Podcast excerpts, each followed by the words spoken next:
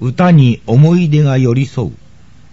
思い出に歌が語りかける。二つの結び合いを見つめながら絶え間なく歳月が流れていく。これは NHK のきらめくリズムの語り口。二つの結び合いがどうなるかは別にして、とにかく絶え間なく時は過ぎ、歳月は流れていくもののようであります。特にこのテレビを賑わすヒットソングというものは流行のサイクルが短くてあっという間に忘れ去られるもので、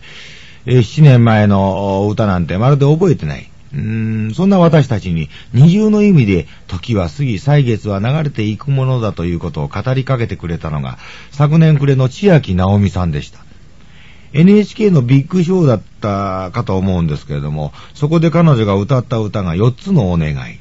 後で調べたらこの歌は7年前のヒットソングでしてね、えー、それを誇りを払って、こう、引っ張り出してきた彼女は、まず一節、一つ優しく愛して、二つわがまま言わせて、三つ寂しくさせないで、四つ誰にも秘密にしてね、と歌い、えー、続いて、この二人の結婚後、倦怠期を歌い、最後に、えー、二人の黄昏時の四つのお願いを、身振り手振りよろしく歌いました。例えば私が先に、先に行ったら、おじいさんや私のお願い聞いてほしいの。一つお墓に参って、二つお経を読んで、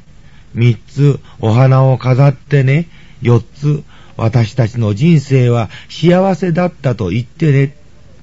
で、このパロディに場内は一瞬シーンと静まり返り、そして間もなく拍手の嵐。そこで彼女は考えてみますと、とこう話そうとしたんですが、ところが拍手が鳴りやまない。照れた彼女はなんだかこう、今夜の中で一番拍手が多かったみたい、とこう、独り言。ここでようやく静かになって、えー、その時彼女はこう言ったんです。考えてみますと、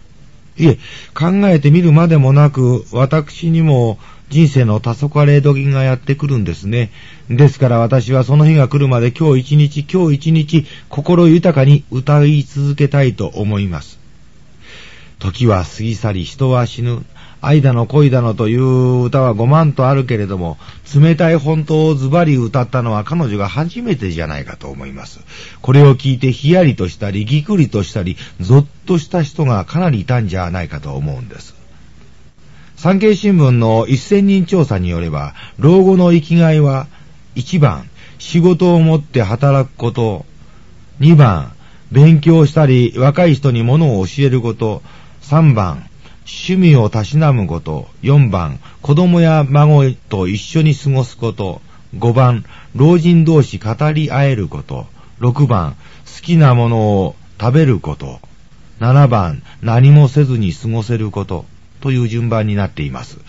年をとっても仕事に生きるということは素晴らしいことであります。人に物を教えていくことも大切なことです。趣味をたしなみ、孫に囲まれ、美味しいものを食べて過ごすことも素敵なことであります。しかし、人間生きがいばかりでなく死にがいも考えてみなくてはならない。とすると、さっきの歌に戻るわけですが、なるほど、お墓に参ってもらい花を飾りお経を読んでいただくのも結構だけれども、最後のお願いの私たちの人生幸せだったよと言ってほしいという、えー、これに尽きるのではないかと思うんです。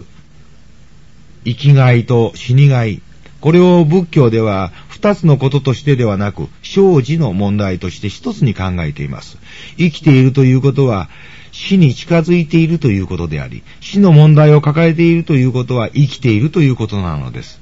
ところが、私たちは、それを片方だけクローズアップして、ややこしいことを後回しにしてしまっているみたいですね。でも、千秋直美のパロディの4番目のお願い、幸せだったと言ってね。ということは、取りも直さず、今、私が心豊かに生きているかどうかということにかかっていることなんですから、どうか皆さん、今日一日を大切に、そしてそれぞれの持ち歌を声高らかに歌おうではないですか。